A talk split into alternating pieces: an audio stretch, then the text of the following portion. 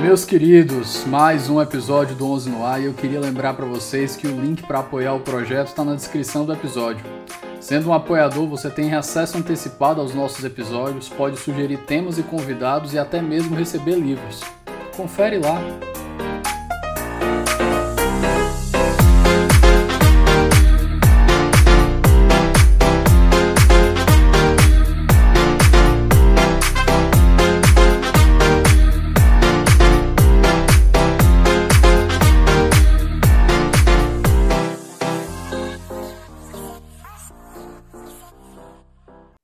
Queridos, boa tarde. Mais um episódio no ar. Minha companhia de hoje é um nome de destaque aqui na, na Procuradoria da República.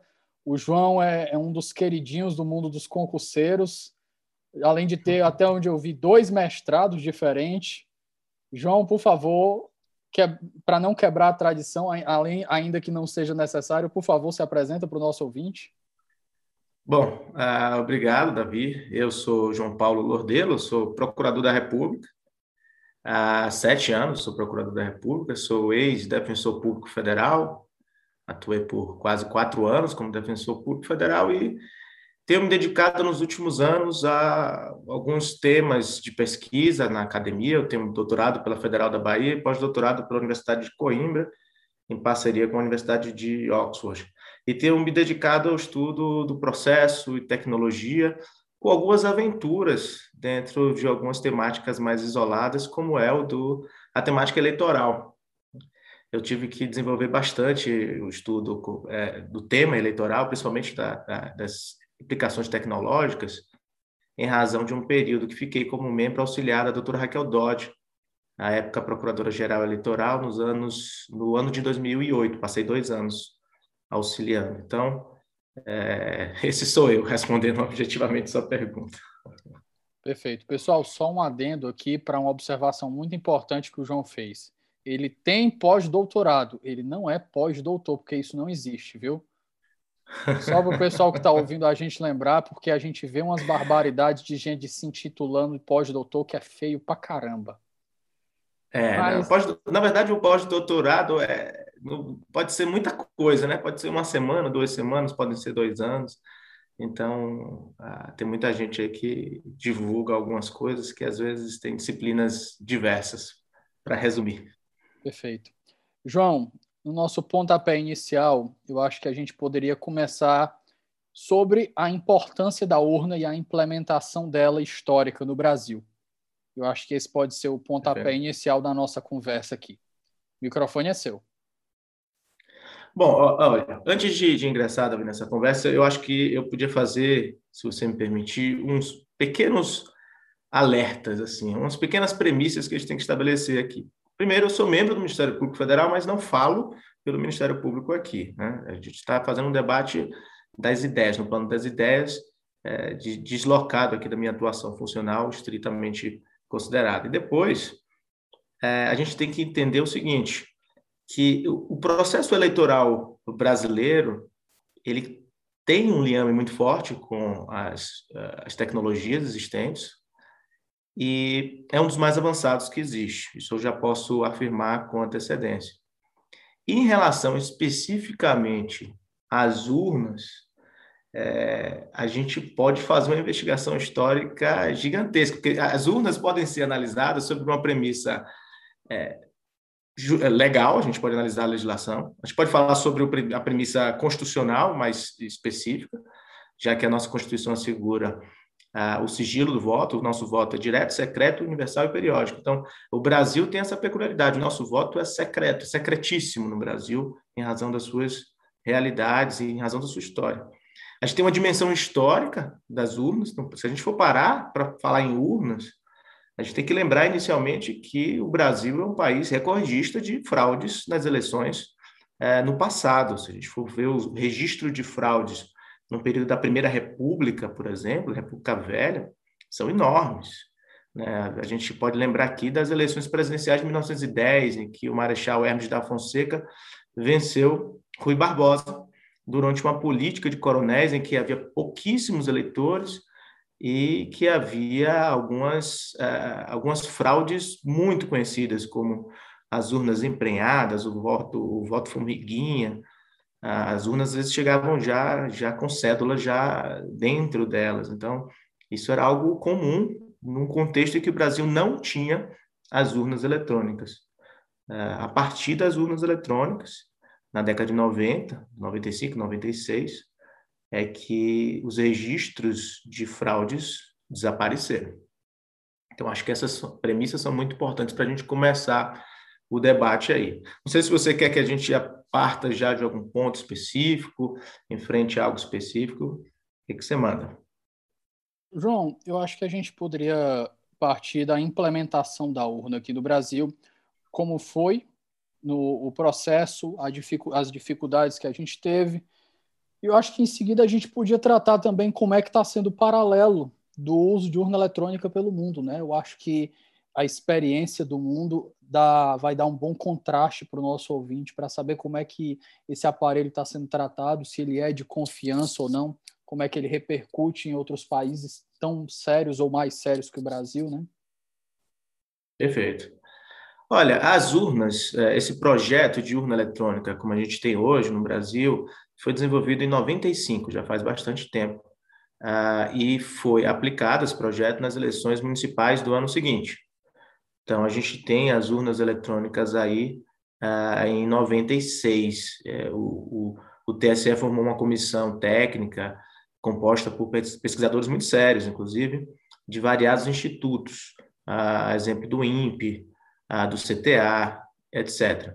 Então, foi, é, foi definido naquele momento um conjunto de regras de segurança mínimos, uh, e a urna finalmente veio ao Brasil, 96. E aí é curioso, porque a gente fala muito hoje em dia em. Ah, existe um debate muito grande no seio político sobre voto impresso e urnas eletrônicas. E voto impresso não me refiro aqui ao retorno ao sistema de cédulas. Embora haja até quem defenda isso, mas não é, não é disso que eu estou falando. É a impressão do registro do voto na urna eletrônica, uma impressão sem contato manual com, ah, do, por parte do eleitor. Em 2002, o presidente Fernando Henrique sancionou uma lei, a 10.408, e estabeleceu que a urna eletrônica deveria dispor de um mecanismo que permitisse a impressão do voto com uma conferência meramente visual do eleitor, ou seja, o eleitor olha a impressão que informa em quem ele votou, sem contato manual, e aí essa, esse comprovante impresso cai num um local lacrado após a conferência do eleitor. Só que o que, que aconteceu? Embora a urna eletrônica em si seja um sucesso desde quando implementado no Brasil, esse mecanismo de conferência do voto, essa conferência impressa, ah, foi implementado em 2002 e o TSE concluiu que foi uma experiência muito, muito negativa. E muito negativa por vários problemas. Ah, primeiro, desconhecimento dos eleitores, depois falhas mecânicas, né? a impressora travava, ah, votantes que saíam sem confirmar o voto impresso, demora na fila, eleições longas, crescimento dos votos brancos e nulos, é, cuidados com o transporte. Imagine você ter que transportar cédulas, né? É, e num país com dimensões continentais, você tem que transportar, guardar, assegurar que ninguém vai tocar naquilo ali, porque a gente também tem que levar em consideração que existem é, organizações criminosas que são interessadas no processo eleitoral. Então, o PCC, em tese, poderia querer interferir, como já há inúmeros casos de intervenção, entre outras organizações criminosas. Então, é importante saber ter cuidado com o transporte, guarda, segurança física das urnas de lona com os votos, com o registro dos votos impressos. Treinamentos foram complicados naquela época, em 2002, falhas de conexão na impressora, o que deixa o sistema vulnerável, porque a urna ela é isolada. A urna eletrônica brasileira, como qualquer urna, ela é absolutamente isolada da internet e não se permite uma conexão externa. Quando a impressora quebra, você tem que conectar uma outra impressora, e isso amplia a vulnerabilidade da urna. Ah, além disso, foram identificados muitos episódios de quebra do sigilo de voto, porque ah, quando havia travamento no papel era necessária uma intervenção humana. Isso tudo foi testado em 2002. Então, essa coisa do voto impresso, que se diz hoje como uma novidade, na verdade não é uma novidade, é uma coisa bem velha. É uma coisa que existe no mundo é, afora, a gente vai falar sobre isso. É uma coisa que foi testada no Brasil e que não teve êxito naquele momento. E aí, um mês depois do segundo turno do pleito, os corregedores de TREs pediram a eliminação desse, desse registro impresso. Em 2003, foi sancionada uma nova lei que é, revogou essa necessidade de, é, de impressão do registro do voto. Então, isso vigorou em 2002, 2003. Em 2015, mas aí veja que coisa curiosa, isso não morreu aí. Em 2015, a então presidente da República, Dilma Rousseff, sancionou outra lei, dessa vez a 3.165, que novamente alterou a lei das eleições e estabeleceu a obrigação do registro de voto, mais uma vez, sem contato manual do eleitor. Então, o eleitor vê, mas não leva para casa. A, a Procuradoria-Geral da República ajuizou uma ação direta de constitucionalidade e isso foi afastado, isso foi considerado inconstitucional pelo Supremo e a gente vai ver, a gente pode discutir o porquê disso. Em 2009, agora, já mais é, nos tempos mais próximos, foi apresentada à Câmara dos Deputados uma PEC 135, que tenta retomar aquilo que já havia sido aprovado em 2002 e 2015 pelo presidente Fernando Henrique, pelo presidente Dilma Rousseff, que é a impressão do registro do voto. A, a regra é mais ou menos assim. É, independentemente do meio empregado do registro de voto, é obrigatória a expedição de cédulas físicas conferíveis pelo eleitor a serem depositadas de forma automática e sem contato manual em urnas indevassáveis para fins de auditoria. E a gente pode definir também o que é auditoria, porque existe uma, uma, uma frase muito repetida e falsa, é importante dizer, sobre o aspecto técnico, não é verdadeiro, que é a de que não haveria a possibilidade de auditar as nossas urnas. Isso não é verdade. Há auditoria de urnas. Eu já participei, inclusive, de auditoria de urnas. Eu participei de cerimônias de lacração de urnas. Então, eu, eu tenho uma participação de uma experiência relativamente razoável é, nesse processo de segurança das urnas que acompanhei nos anos de 2018 até mais recentemente, até 2020, participando de cerimônias de lacração, inclusive fazendo a assinatura eletrônica. A gente vai explicar o que, é isso também, o sistema de hash que protege a urna eletrônica de assegura a integridade do sistema e tal. É, então esse, esse, é o marco legislativo que a gente tem. Né? É, hoje temos, portanto, uma situação em que não é necessário o voto impresso, o registro voto, há uma PEC e temos urnas que não imprimem, temos urnas eletrônicas é, que são aperfeiçoadas e também uma observação, observação importante porque eu ouço, eu leio por aí algumas pessoas dizendo que as urnas têm um sistema de 25 anos atrás. Isso não é verdade. Em 2017, as urnas foram, o sistema operacional foi alterado no chamado RDV, que é o Registro Digital de Voto.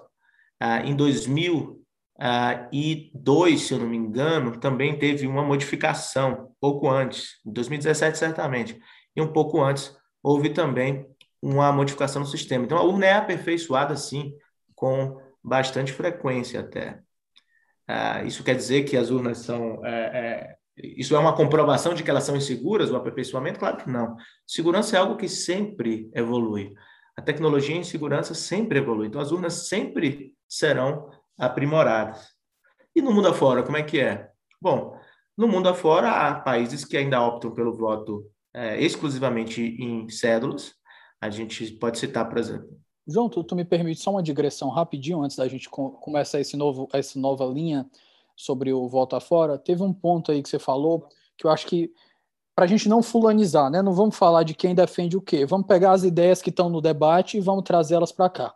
Eu acho que o primeiro ponto aí, só para esclarecer para os nossos ouvintes, que é um ponto até que você falou, que, é, que a gente tem que deixar claro a cédula que ela é impressa, ela fica dentro de uma urna e não pode levar para casa, porque isso às vezes é colocado como um dos argumentos, como se o cara fosse levar uma cédula aquilo pode virar um voto de cabresto. É, não. Isso... Porque pode estar o cara lá fora esperando. Isso não existe. Isso não existe. Essa não é uma, não hipótese. É uma hipótese. Isso não, não, é uma hipótese. Não. Ninguém seriamente defende sobre, isso. Sobre a parte que você falou das urnas serem desconectadas da internet. Eu tenho um colega que ele falou que a mãe dele trabalha no TRE. Então, aqui, vamos nós, isso aqui é evidência bem anedótica. Eu só quero saber a sua opinião como profissional, porque a gente tá, vou, vou pegar uma evidência anedótica trazer aqui para o debate, porque eu quero saber a sua opinião sobre isso. E ele disse que a mãe dele já viu fraudes de acontecer de um voto ir para uma pessoa que não era para ir. Eu fico assim, eu, eu olhei assim, eu não tenho expertise, eu não conheço as pessoas, então eu vou ficar cético quanto a esse assunto. João, existe é, registro de fraude, de alguma coisa desse tipo? Qual, qual é a recorrência disso? Qual o impacto disso numa eleição? Antes da gente seguir para o argumento da. A gente vai seguir do tópico de como isso está sendo tratado no mundo. Perfeito. Sua pergunta é excelente. E eu tenho um episódio que acompanhei pessoalmente, que eu acho que reflete muito isso, que vai no âmago desse seu questionamento, e que tem uma dimensão, eh, assim, me permite dizer, filosófica e psicológica até. Uma dimensão bastante psicológica. E tem um filósofo que eu gosto muito, que é o Manuel Arias Maldonado. Ele tem uma, uma, uma obra chamada Democracia Sentimental políticas e emoções no século XXI. Uh, ah, e que ele, com base em obras de outros autores que tratam muito sobre, sobretudo sobre vieses cognitivos, comportamentos eh, em grupo, comunicações em redes sociais, etc., ele aponta um problema muito grande que estamos vivenciando hoje, que é o estímulo ao abandono da racionalidade. É, a gente vive numa época, isso não é uma novidade da nossa época, eu acho que isso, na verdade, simplesmente se intensificou em razão do fenômeno das redes sociais. Porque antigamente as pessoas que tinham pensamentos é, que eram facilmente contestáveis, elas eram isoladas, ou talvez até em grande número, mas eram pessoas que não se comunicavam e, portanto, essas, essas ideias não se desenvolviam, não ganhavam força. E o que, que acontece hoje? Hoje, a gente tem um ambiente muito polarizado, a gente tem é, um, um, discurso político, e obviamente não estou fulanizando ninguém aqui, não é meu papel, nem posso ingressar na seara é, política partidária, porque sou vedado, em razão do meu é, ofício de procurador da República, mas eu, claro, estou falando aqui em termos acadêmicos a respeito de uma questão filosófica, psicológica, que é a polarização política, a, a irracionalidade propagada, os vieses de confirmação. A gente vive num ambiente que existe um abandono da racionalidade e um estímulo à polarização e aos vieses de confirmação, um abandono do diálogo. Uh, isso a gente pode, a gente viu nos Estados Unidos. As eleições dos Estados Unidos foram marcadas por alegações de fraude constantes. Então você falou, olha, tenho uma tia que, um amigo que tem uma tia, todo mundo tem um amigo que tem uma tia que viu alguma coisa muito esquisita. Todo mundo tem um amigo que tem uma tia, que tem uma amiga que foi abduzida por um disco voador.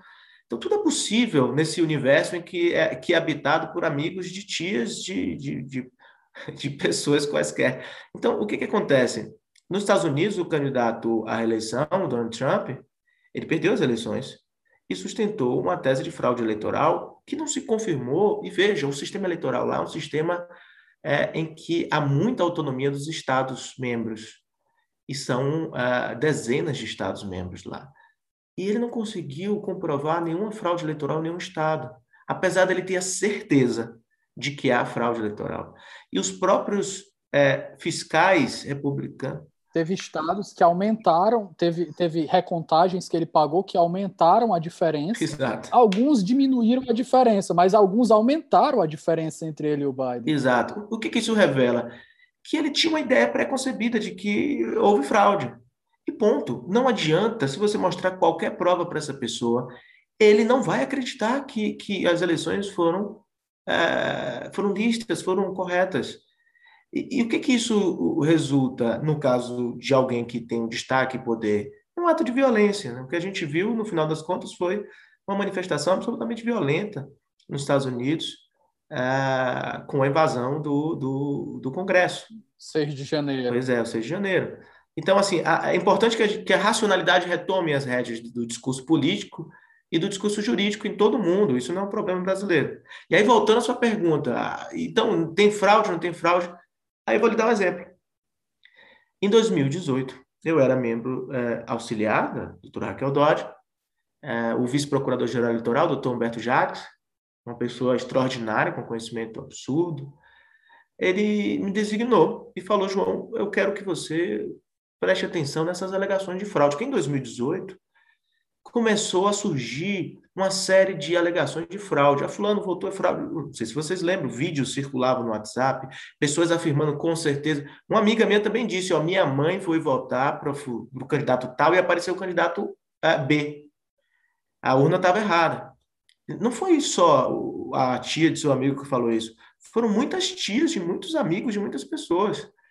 E, e um episódio me chamou muita atenção porque no Rio Grande do Sul, 115 mil, vejam, 115 mil pessoas anularam o voto ao votar para presidente no campo de governador. E como é que isso foi é, identificado? Porque foi feita uma auditoria que existe. E a auditoria identifica os números que foram apertados. E as pessoas perceberam que, na auditoria, o TRE percebeu que os votos que foram dados foi para um número que não existia para governador. As pessoas queriam votar para presidente no campo para governador e apertaram um número que não existia para o governador, porque o partido não, não tinha candidato. E a urna registrou, e depois isso foi exibido à população. É, o problema estava entre a urna e o chão. É, na pecinha, né? o problema estava no eleitor. É, e aí o que, que acontece? O que, que a gente viu em 2018? O eleitor que faz isso, vota errado, é, depois, ele sabe, ele diz que a urna está fraudada. Às vezes, ele tem um, adota um comportamento agressivo, a, agride um mesário, é, faz um vídeo, publica numa rede social pronto, temos um discurso de que as eleições são fraudadas. E eu te pergunto, essa é uma pergunta muito boa, e eu, é uma pergunta que eu acho que tem que ficar no ar, porque eu não sou futurologista, não dá para saber qual seria o resultado. Mas com a implementação de uma, ah, de uma sistemática de impressão de voto, ah, como se quer, por exemplo, na PEC, é, o que faria uma pessoa nesse caso? Essas 115 mil pessoas se comportariam como? Elas iam votar para no campo de governador, mas iam votar errado, iam colocar o número que eles queriam para presidente. É, e a cédula imprimiria o número que elas efetivamente votaram, o número que elas consideram errado. Então, imagine se tivéssemos, é, em 2018, um sistema como o da PEC, e como da legislação de 2002, é, de se estabelecer uma impressão de um comprovante de voto, uma cédula sem contato manual. Imagine essas 115 mil pessoas que votaram errado, que erraram, votaram no campo para governador, votaram o, uma, um número de um presidente cujo partido não concorria naquele estado. A pergunta é: como é que essas pessoas reagiriam? Porque aí o registro do voto impresso iria demonstrar o voto que foi efetivamente dado, que o eleitor considera errado. o que, que ia acontecer? Ia aparecer no voto impresso o voto anulado. E aí eles diriam: essa máquina está com fraude, está fraudada, porque eu votei aqui para presidente número tal e está dizendo que eu votei nele, mas está dizendo que o voto foi anulado. É fraude. Então, assim, o que eu quero dizer? A pessoa que acredita piamente na ideia de que o voto é, é, é, é o sistema eleitoral é fraudulento, certamente vai criar uma razão para uh, ah, sempre defender isso. Por quê? Porque isso é um viés de confirmação. A pessoa que, principalmente quando o seu candidato perde, a pessoa vai sustentar isso. E, claro, não existe como cada eleitor acompanhar do início ao fim todo o, uh, o desenrolar do processo. Porque a pessoa que vota, ela não fica olhando o voto de cada um, depois ela não fica olhando a urna sendo carregada, ela não vai para as cerimônias no TSE. Então, existe sempre um caráter representativo do controle. Mesmo nas auditorias, representantes de partidos são convidados, etc. Por isso que é importante que os partidos fortaleçam uh, o sistema de controle e aperfeiçoamento do, da sistemática de voto. Porque são os partidos, o Ministério Público, são as instituições independentes que asseguram essa qualidade. Porque o indivíduo comum, ele não tem como medir, mesmo no sistema de cédulas, muito menos no sistema de cédulas. Né? Imagine que a gente voltasse agora no sistema de cédula. Quem é que assegura que todas as cédulas estão sendo levadas para o mesmo lugar? Quem... Quando você, eh, por exemplo, faz uma transferência eletrônica para uma pessoa, um PIX, você acredita no sistema é, é, digital do seu banco não é? Você não está ali olhando o código-fonte para saber. Então, veja, existe sempre uma margem de, de, de, representatividade, de desconhecimento, em razão de um controle que é feito por uma, um, um mecanismo representativo. É, e no final das contas, quem quiser acreditar em algo sem evidência alguma, vai ter sempre uma razão para sustentar isso. Isso, volto a dizer, é uma questão filosófica, psicológica, que parte da existência hoje de, um, de um modelo de democracia sentimental que é amplamente reforçado pela, pelas redes sociais. É por isso que temos que debater é, muito o impacto das redes sociais no processo eleitoral. É, existem diversos artigos e documentos que tratam sobre isso.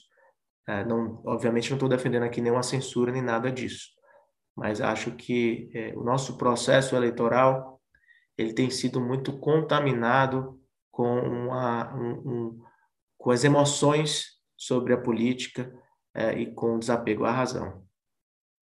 João, é, nesse ponto que você falou dos viés de confirmação, essa parte tem ganhado muito destaque, né? Até por causa da popularização dos estudos. A gente tem aquele nudge do, do Kahneman com o Sunstein, a gente tem o, o rápido e devagar, o, o, do Talley do Sunstein, e tem o rápido e devagar do Kahneman. E, cara, esse ponto, ele me lembrou de, um, de uma reportagem que eu estava vendo sobre os Estados Unidos e como está o nível de polarização lá. E o primeiro ponto é para você ver, né? A, como a hierarquia reforça os vieses das pessoas, né? Você teve aquele caso do Trump, que ele disse que pelo fato do detergente, o desinfetante matar o coronavírus, se alguém bebesse o detergente, estava matando o corona. A gente vai ter um, um surto de, de, internações em Nova York de gente bebendo detergente. E, por outro lado, é. eu lembrei daquela situação do QAnon, né? aquela teoria da conspiração lá nos Estados Unidos, de que existe um establishment político que sequestra mulheres e crianças da África e fazem delas escravas sexuais no porão de pizzarias chega a um, um, nível de loucura que é até engraçado a gente citar. Mas o que foi mais engraçado é. foi que nessa reportagem ele tratando e ele falava de uma mulher que aderiu ao movimento e quando ela ia conversar sobre o movimento, ela estava pouco preocupada com a realidade. Ela estava mais preocupada com a sensação de pertencimento a um determinado grupo, porque ela dizia que ali ela se sentia bem, ali ela era, ela era elogiada, coisa que ela não era em canto nenhum as pessoas davam atenção para ela, as pessoas ouviam ela, as pessoas elogiavam ela, e ali ela se sentia pertencendo a um grupo de uma forma que a própria realidade dela está tão distorcida que o que vier de fora vai fazer só o que você disse, só vai reforçar. É como se você a informação que chegasse para ela, ela não chega para iluminar, ela chega para bater. Então a pessoa automaticamente ela se fecha na bolha dela e reforça todos os argumentos que ela já tinha enraizados dentro dela. Então, é muito difícil a gente conseguir alcançar uma pessoa dessa. A gente defender o, a, a virtude cívica do republicanismo numa hora dessa é muito complicado, porque como é que a gente vai tentar alcançar uma pessoa pelo diálogo se ela não está disposta a ouvir? Se a razão é incapaz de convencer ela? É, isso é, isso é, esse é o desafio do século, né? Essa é a pergunta de um milhão de dólares. Né? A gente não tem uma resposta para isso, a gente precisa arranjar uma resposta para isso, é, e uma resposta que, é, pelo menos no campo da política, é, não infrinja direitos fundamentais, porque a gente está num campo também em que não podemos nunca abandonar a liberdade de expressão, as pessoas têm que ser livres para defender suas ideias. Mas, por outro lado, e também parece estranho, né? não, não por outro lado, parece estranho, além disso, que o Estado adote uma postura sempre paternalista no sentido de trazer a razão para as pessoas. Parece até uma função iluminista do Estado, de criar um iluminismo na cabeça das pessoas. É, veja que eu tenho, é, eu, eu, particularmente tenho inúmeras preocupações com o avanço é, desse, desse, disso que se chama de democracia sentimental, e, por outro lado, eu também tenho preocupações com um modelo paternalista que é, que pretende é, é, tra trazer uma espécie, uma espécie de um evangelho é, iluminista às pessoas. Eu tenho essas dificuldades, muito embora eu me considere uma pessoa muito apegada a isso, a esses valores, porque é, a autonomia individual é um dos pilares de um, de um liberalismo democrático. Então, assim, é realmente algo muito difícil de equacionar, é algo com que a ciência política tem se debatido é, nos últimos anos bastante.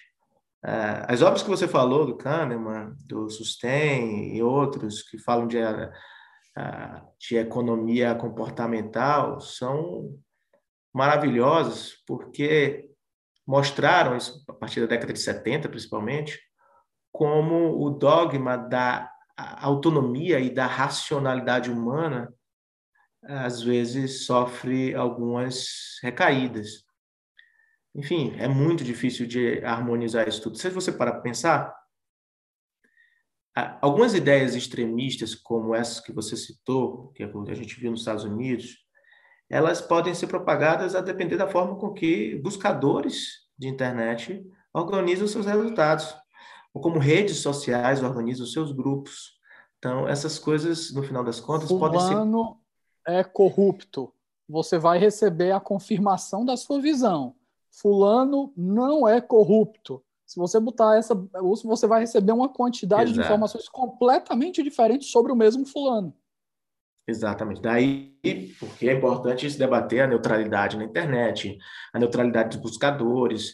Uh, isso já é muito debatido na Europa, hein? muito, muito debatido na Europa. Uh, a neutralidade das redes sociais, enfim. E, ao mesmo tempo, mecanismos que as redes sociais de, devem ter para inibir, coibir o discurso de ódio. Né? Porque é algo também que tem sido cada vez comum. E as fake news, que também foi um tema que foi pioneiro nas eleições de 2018. Debatemos muito fake news no âmbito do processo eleitoral, da propaganda eleitoral. Então, assim, eu não tenho uma resposta para as suas perguntas, porque eu acho que esses são problemas que a gente vive hoje e que ainda estão acontecendo e talvez se intensifiquem muito e ainda sem solução, infelizmente. Agora, assim, eu quero fazer o alerta. Eu não quero dizer com isso que quem defenda mais segurança nas urnas, seja um extremista ou coisa desse tipo. Não. Esse tema da, do debate das urnas é um tema que tem que ser enfrentado com seriedade. Há pessoas muito sérias defendendo uh, diversos uh, pontos de vista. Eu, particularmente, acredito que o modelo uh, que existe atualmente, embora ele sempre possa se aperfeiçoar, em 2017 foi aperfeiçoado o algoritmo de, de votos digitais, do registro de votos, do registro digital, deveria ser feito, foi feito. É, mas eu vejo com muitas reservas essa pretensão de é, se imprimir um comprovante de voto. Eu acho que, além de não resolver um problema, eu não vejo isso como uma segurança adicional, não vejo, muito pelo contrário.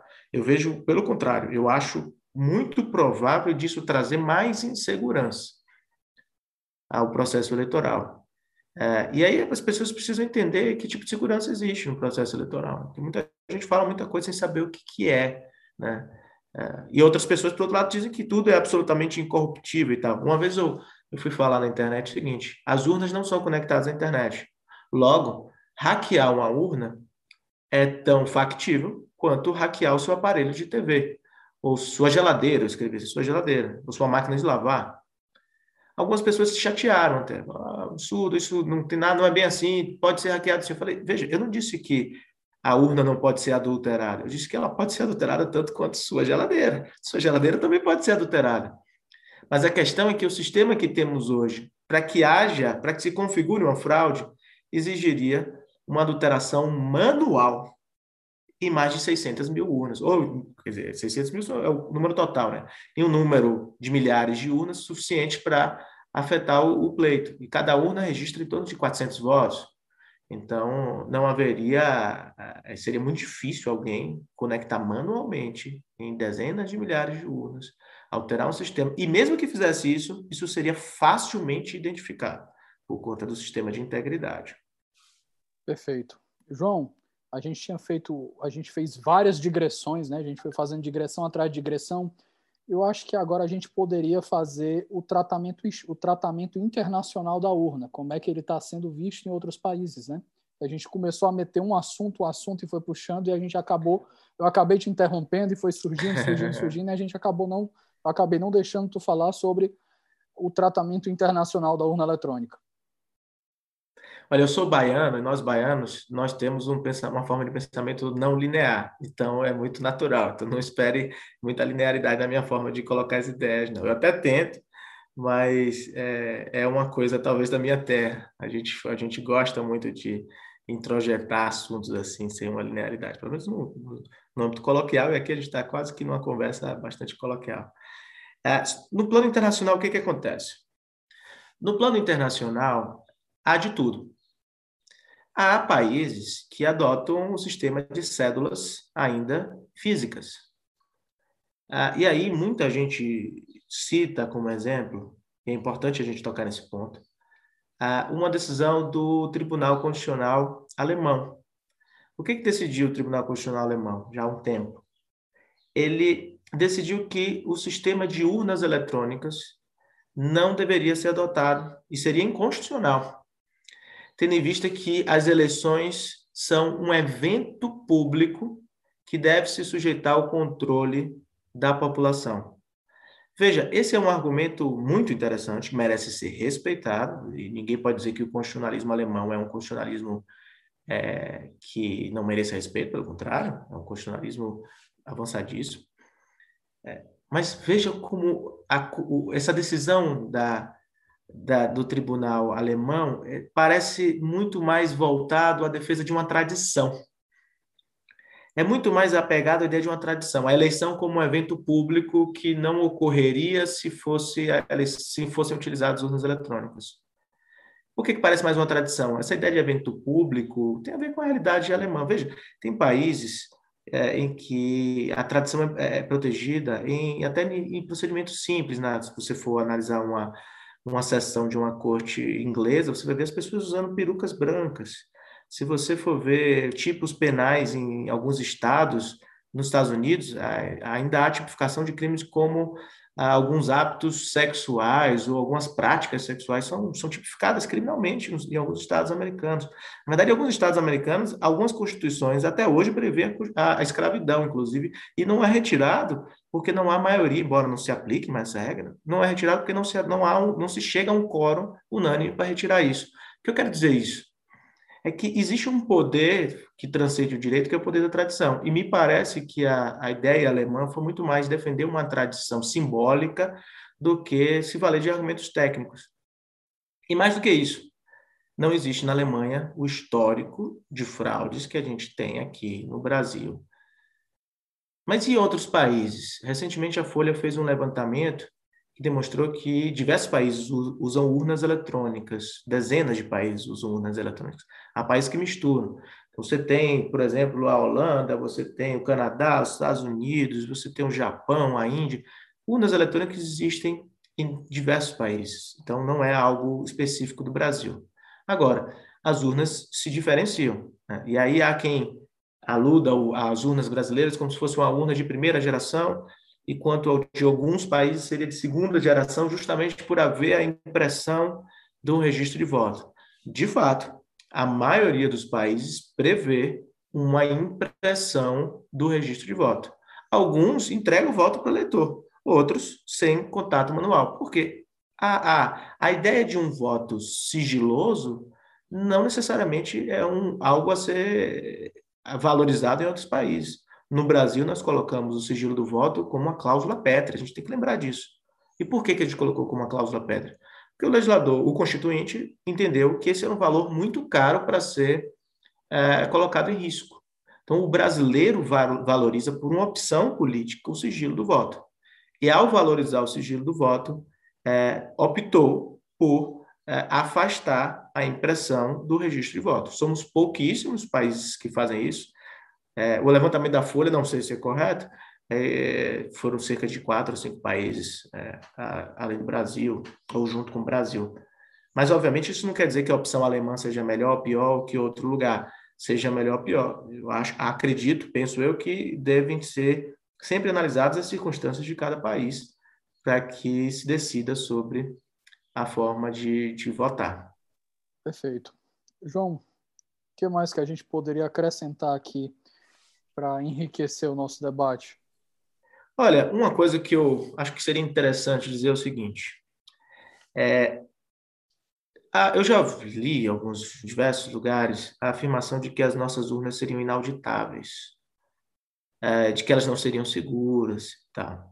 E aí eu acho que tem algumas observações que merecem ser colocadas aqui. É, a primeira delas é a seguinte: nós temos 600 mil urnas, mais ou menos. É, cada uma delas comporta 400 votos. E cada uma delas tem um sistema operacional bastante simples, até, mas com uma cadeia de proteção em camadas. É, e esse sistema operacional ele tem um mecanismo de integridade. O que, que é esse, esse mecanismo de integridade? É o resumo digital, digamos assim. Ou seja, o sistema operacional ele é criado, e aí ele é jogado num aplicativo de segurança que cria um código que diz: olha, esse sistema operacional com todas essas características tem esse resumo digital, esse código, que é o chamado hash. Se um centímetro desse sistema operacional for alterado, o hash muda o número.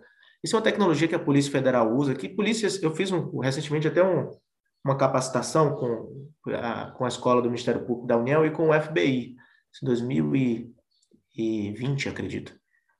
E os americanos usam um sistema hash também para proteger o seu voto.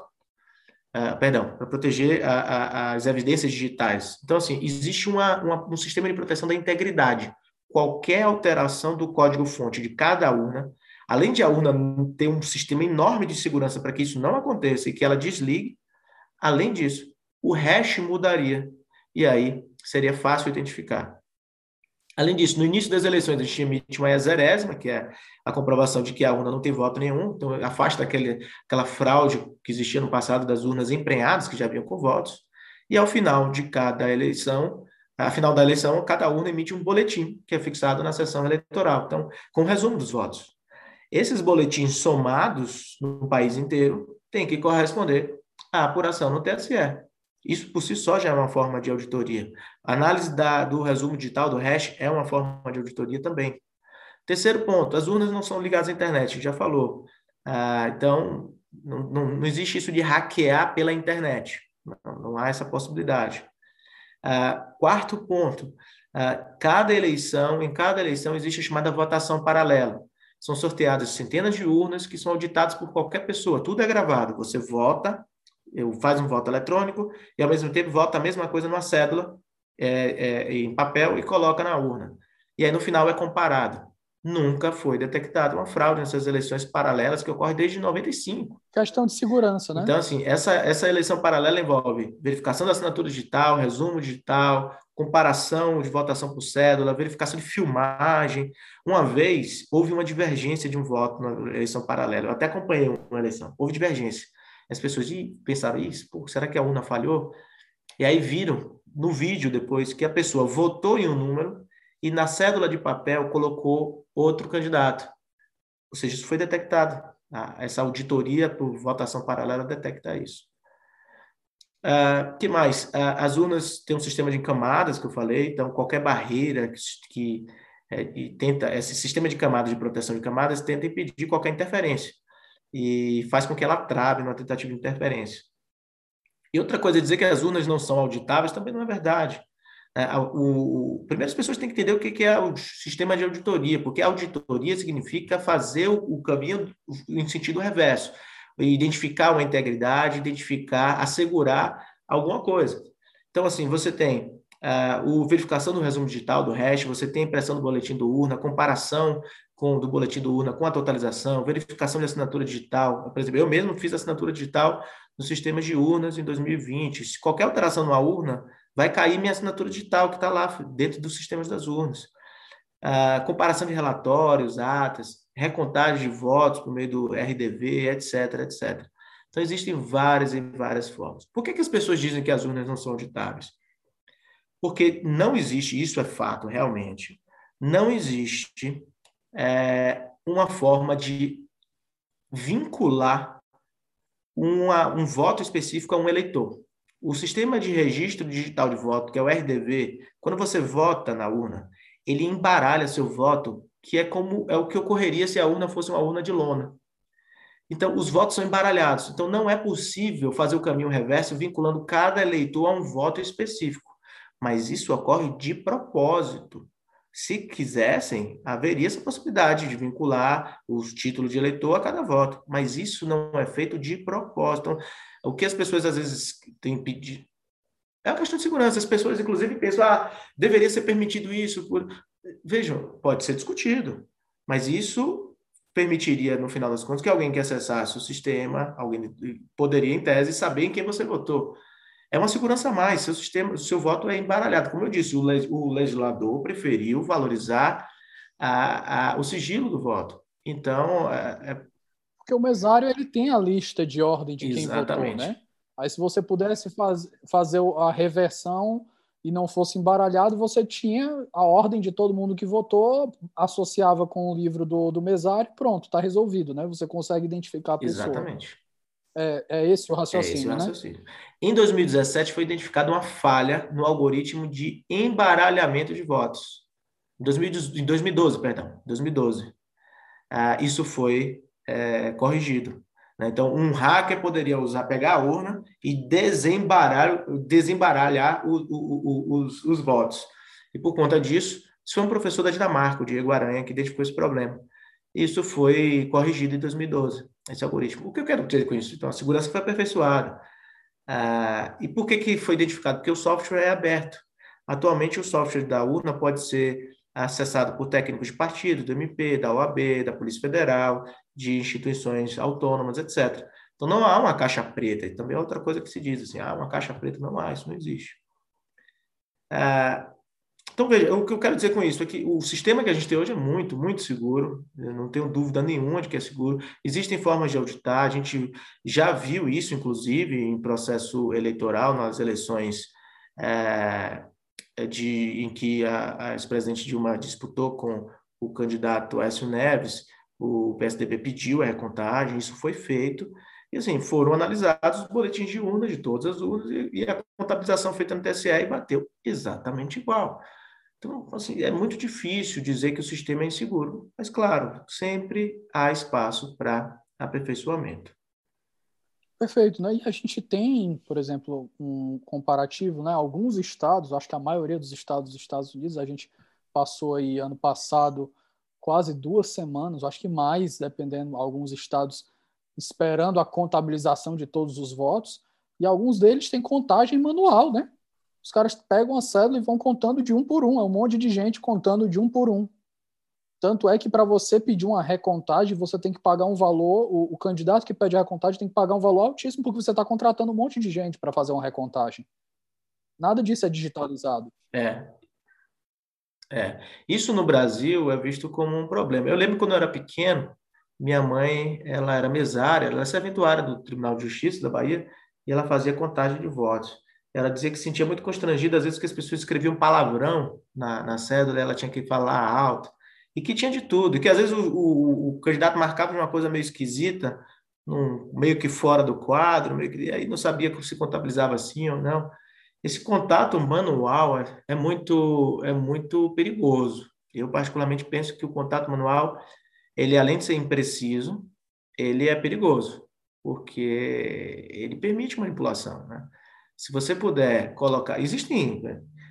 existem registros de urnas que se perderam. Existe um caso célebre no norte do país da urna que foi pega pela onça, a onça que, que sequestrou uma urna, saiu na sessão eleitoral, uma onça entrou, pegou a urna e saiu com ela pela boca. Existem lendas. E a gente vive num país de dimensão continental, com, com dificuldade de transporte, com muita insegurança. Então, qualquer transporte de algo em papel é um problema. É, veja, se isso for adotado no país, é, a, certamente teremos que pensar bastante em formas de, de segurança. Considerações finais aqui para o nosso episódio. O que mais que você acha que a gente pode acrescentar para a gente encerrar a nossa conversa? Davi, eu antes de encerrar, eu preciso agradecer o convite. Né? Eu fui muito mal educado, não agradeci no início? Vou agradecer aqui agora. É, eu vi que você tem uma audiência qualificadíssima, isso Inclusive eu faço parte dessa audiência, então é, eu agradeço bastante, me sinto honrado. E eu, assim, eu acho que uma mensagem final que eu poderia passar talvez nesse tema é, do processo eleitoral é que precisamos debater isso com muita cautela, com muita responsabilidade e com muita transparência. É claro que há de prevalecer a vontade popular através de seus representantes, isso é importante. O Supremo Tribunal Federal há de intervir nas hipóteses de inconstitucionalidade, isso haverá de ser discutido. É, mas é, precisamos de mais cautela no país para que não ocorra episódios, não ocorram episódios como nós temos visto em outras em outros locais. E aí volto, volto a dizer o papel da razão como algo que deve retomar as rédeas do nosso processo político e nosso processo jurídico também, em todo aspecto, desde a sua origem na produção de leis até na sua aplicação. É, eu acho que os juristas, em geral, têm uma tarefa muito importante que é a de ter temperança, equilíbrio na análise dos projetos e fornecer subsídios técnicos uh, adequados uh, à margem de qualquer viés de confirmação. Em vez de tentar confirmar, tem que ter uma postura um pouco mais cientista, né? Uh, de tentar sempre colocar nosso ponto de vista sob teste, para que ele seja sempre testado e falseado e afastado, se for o caso. Perfeito. João, agora eu vou te pegar numa, numa parte final aqui que eu acho que talvez eu espero que você tenha eles em mão, alguma coisa para indicar para a gente. No nosso bloco final aqui, a gente faz indicações culturais. Na maioria das vezes, eu peço indicações para os leitores que querem se aprofundar no tema, então provavelmente serão artigos científicos na área. Agora, se eu tiver pego você de calças curtas, você sinta-se à vontade para me indicar depois e eu acrescento aqui no nosso no, na biografia. De forma alguma, eu recomendo um autor que eu citei aqui agora, que é o Manuel Arias Maldonado, Democracia Sentimental, que fala sobre política é, e emoções no século XXI. Acho um livraço. Ele adentra um pouco na parte do processo eleitoral, mas fala muito sobre processo político. Acho que é uma excelente leitura de um cientista político com viés é, que consegue é, abranger a, a análise política, jurídica, uh, e até mesmo econômica. Então, acho que é uma obra que eu recomendo bastante. Foi uma grata surpresa que eu tive é, em, encontrar essa obra do, do Maldonado, Democracia Sentimental. Acho que essa seria a minha indicação. Perfeito. João, meu querido, agradeço muito sua participação.